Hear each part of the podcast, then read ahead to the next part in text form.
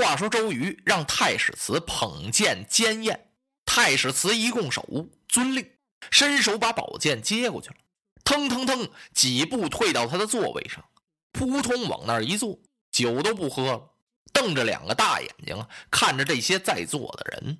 我看谁提，都督已经说了，谁要是提起曹操与江东的军事，拉出帐去就砍喽。蒋干暗暗的打了个冷战。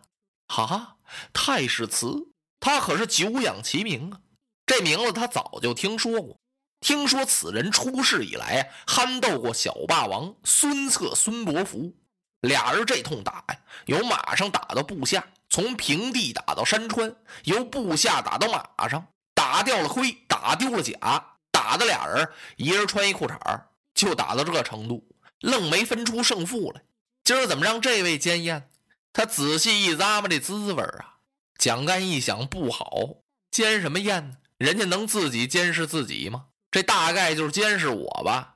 蒋干想到这儿，偷眼一看周瑜，嗯，他又有了一线希望。什么希望呢？他看公瑾呢是满面春风，和颜悦色。哦，蒋干一想，对了，我太多想了。周都督为三军统帅，他哪能不严厉着点呢？方才他说的那几句话呀，那不过是个场面话，安一安文武之心。过一会儿啊，酒过三巡，菜过五味，谁监什么宴？这位太史慈将军也喝上酒了，把宝剑往旁边那么一扔，大概就算了。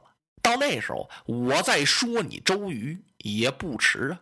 想到这儿，他又看了太史慈一眼，哎呦，蒋干又一哆嗦，怎么回事？不对呀。他把刚才想的这些个呀，又扔到九霄云外去了。他看太史慈就因为当了这么一个临时的监验官，把酒杯呀拿一边去了，坐在那儿，双手捧着宝剑，目不转睛，就盯着蒋干。蒋干这才明白，哦，合着这位监验官就专门监视我一个人他连酒都不喝了，始终保持头脑清醒。我还游说，我别言语了。这功夫，周都督已经把酒杯捧起来了。此义兄，你我多年没见，先干了这一杯啊！多谢贤弟。您说蒋干这酒怎么往下喝吧？不喝也不行啊。这第一杯酒啊，那简直就是顺着蒋先生脊梁骨下去的。周都督喝的蛮畅快，把这杯酒啊是一仰而干，然后把杯这么一推，暗暗的朝文武递了一个眼色，那意思我这杯酒已经敬完了。该你们的了。这些文武立刻就明白了。谋臣武将挨着个的过来敬酒。谋臣为首的是张昭、张子布，武将为首的是副都督老将军程普，都过来给蒋干敬酒。蒋干哪受得了啊？哎呀，贤弟，你快劝劝吧。这一人要敬我一杯，愚兄岂不烂醉如泥？周都督微微一笑。此义兄远涉江湖，来到三江口，理应敬酒。我公瑾自统兵以来是滴酒不饮呐，一滴酒我都没喝过。今天见了故人了，又没有别的猜疑，当然要痛饮一醉。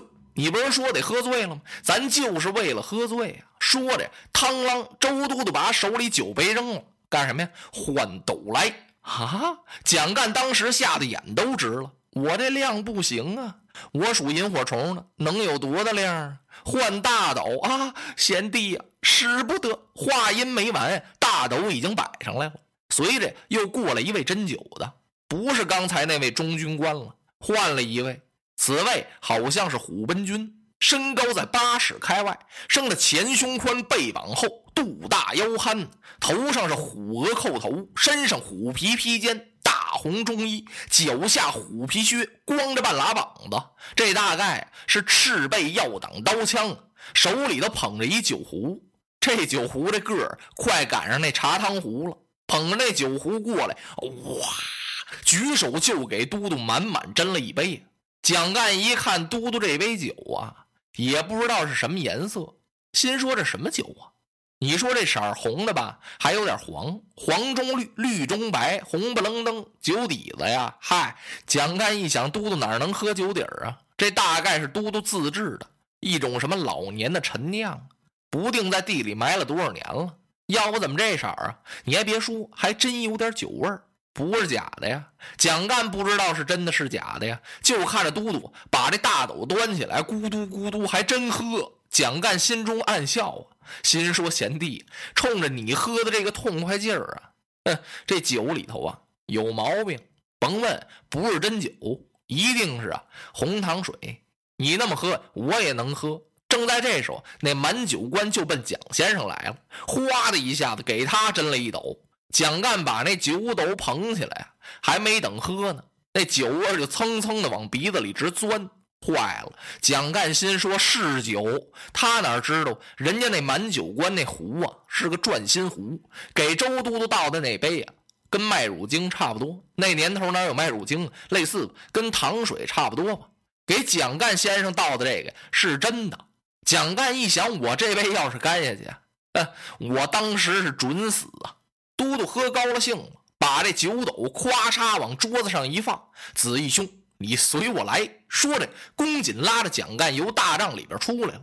蒋干不知道怎么回事啊！贤弟，这是哪里去？仁兄，你来观看。说着，都督这么一扬手，蒋干顺着周瑜手指的方向这么一看呢，哎呦，只见大帐的外边是冰层层、甲层层啊，武士林立，持枪直戈，这个威风！江东这兵也不知道是怎么练的，一个个都像老虎一样。蒋干都有点看呆了。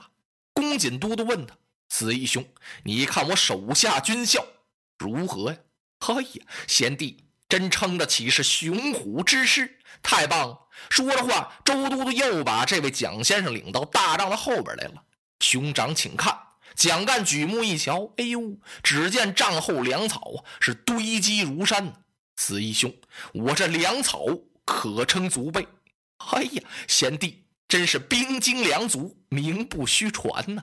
周都督听到这儿是仰天大笑。此义兄，你我当年同窗读书之时，我可不曾忘有今日啊！就说那时候，我周瑜没想到能有今天这么大的气魄。哎，蒋干摇了摇头，贤弟哪里话来？以我家贤弟之雄才大略，是实不为过呀。周瑜听到这儿，拉着蒋干的手。子义兄，大丈夫处事与知己之主，外托君臣之义，内结骨肉之恩，言必行，计必从，祸福共之。假使苏秦、张仪、陆贾厉声复出，口似悬河，舌如利刃，安能动我心哉？蒋干一听，咧了嘴了，嘿嘿，心说兄弟呀，你算铁了心了，你这番话我都听明白了。周都督说这话什么意思？他说我周瑜呀是个大丈夫，因为我受江东先主就是孙策托孤之重。我和现在的吴主孙权，我们不单是君臣的关系，而且还是骨肉至亲呢。言必行，计必从啊！我给吴主孙权出谋划策，他都采纳。吴主孙权怎么吩咐我，我就怎么去做。我们是享福受罪，都在一块儿。你就是苏秦、张仪。这两位不都是大说客吗？陆贾、厉生这二位呢，是汉刘邦手下的两个谋士，也是舌辩之士，也最能说。就是这四个人都出来，他们那舌头都像利刃一样，也甭想说动我的心，想让我投降啊，没门蒋干算泄了气了，听到这儿，他是面如土色呀。蒋干心里明镜似的。干嘛喝着喝着酒，周郎把我领出大帐，叫我看呢？先看他的军校，后看他的粮草。周都督这是告诉我呢，他要决心和曹操决一死战了。那我就再说点什么，大概也没用了呗。他再一看周都督，是满脸通红啊！坏了，我们这位兄弟要罪呀！周都督这会儿又把蒋干由大帐外面给拉回来了，二次归坐，都督吩咐是奏乐。祝酒，干喝有什么意思呀？奏得胜之乐，调节调节气氛，让这酒会这气氛得活跃一点随着这一声令下，是管乐齐鸣啊！蒋干一看，我们这位都督啊是太能喝了，贤弟你少饮两杯吧，哪儿劝得住？周瑜是越喝越高兴，喝着喝着，他把酒斗一推，吩咐人看剑伺候。哈哈！蒋干一听这奏乐行啊，听着怪有意思啊，助助酒兴。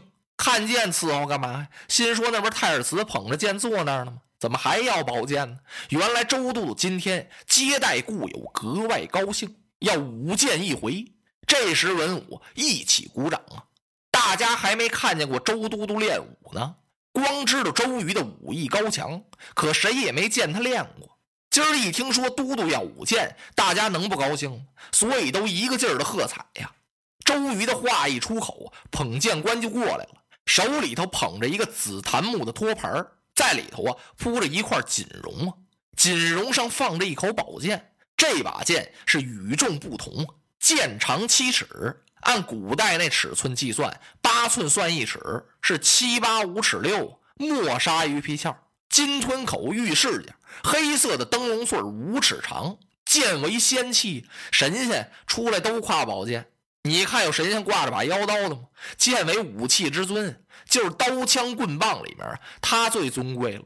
古有君子无剑不由之说呀，讲究吗？周都督过去，把宝剑抽出匣外，寒光一闪，都督舞剑作歌，佯装酒醉，这才引出一段是蒋干